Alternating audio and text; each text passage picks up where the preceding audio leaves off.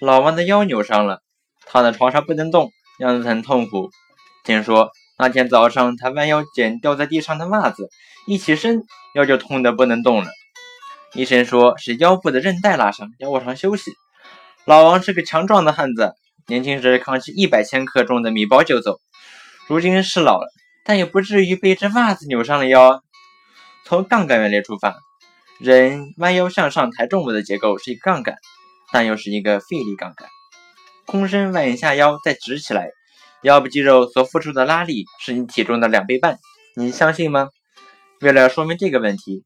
让我们做一个简单的实验，用一张厚纸板剪一个人体上半部的模型，弯腰的支点在腰的底部，用一根长毛衣针穿过这个支点，用几本书压着毛衣针，让你的人体重模型靠在桌边上，使它能自由转动。按图中标明人体重心的地方穿一根白线，在白线的下面挂一个大螺丝帽或小锁，作为人体上身的重量。从人体模型的背部那个点画一条和水平线成三十度的斜线，代表人体背部的肌肉。用一根橡皮筋来测量肌肉的拉力。为了使橡皮筋拉起模型的时候始终沿这条斜线，可以用一个小指套把它翘到模型上。橡皮筋是一个弹簧秤，通过它的伸长量测量力的大小。人体背部的肌肉是斜着拉筋上升的，斜拉要比直拉费更多的力。为了比较。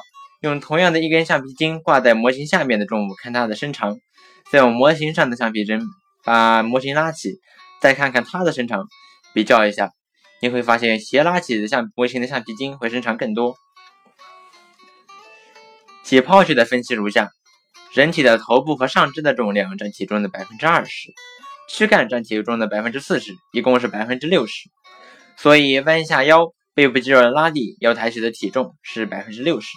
但因为是斜拉起，腰肉的拉力要比实际体体重要大得多。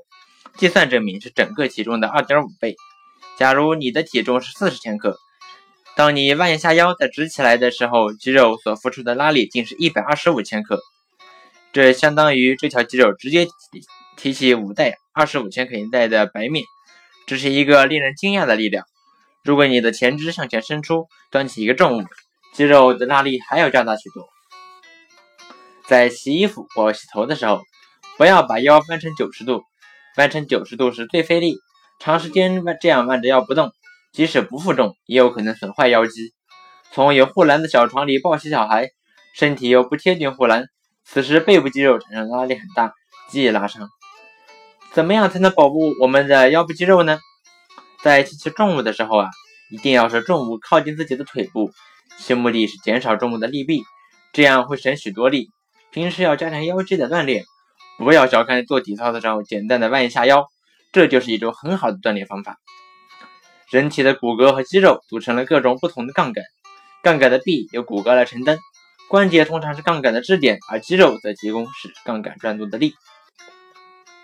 点一点头，头颅和颈椎就组成一个杠杆，头颅支在颈椎的顶端，这是杠杆的支点，可是头颅和重心却在支点的前方。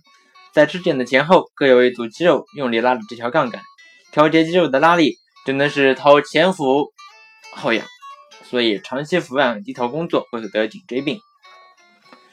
人的胳膊是一个典型的杠杆，手臂抬起来放下去都以肘关节作为支点。当手持动物抬臂时，二头肌向上拉，作用点在重力点和支点之间；当手持重物向下放时，三头肌向上拉，作用点在支点的外侧。这两种情况都是费力杠杆，比提同样的重物要花费更多的力气，但却赢得速度，增大了手臂的活动范围。呼吸的时候，胸、肺部的扩张和收缩也是由一组杠杆的控制着。点下脚尖也是脚脚掌上的杠杆的运动。在向上提起脚跟时，整个脚以脚趾为支点，脚后跟的肌肉收缩向上提拉，可以看出脚长的人省力，身材高大的人。体重重的人脚一定相应的大，这样运动起来会省力。有机会可以观察螃蟹、蝗虫、蜻蜓体内的杠杆，认识一下我们自己身体中的杠杆，不仅有趣，还能够保护自己的身体，以免避免意外受伤。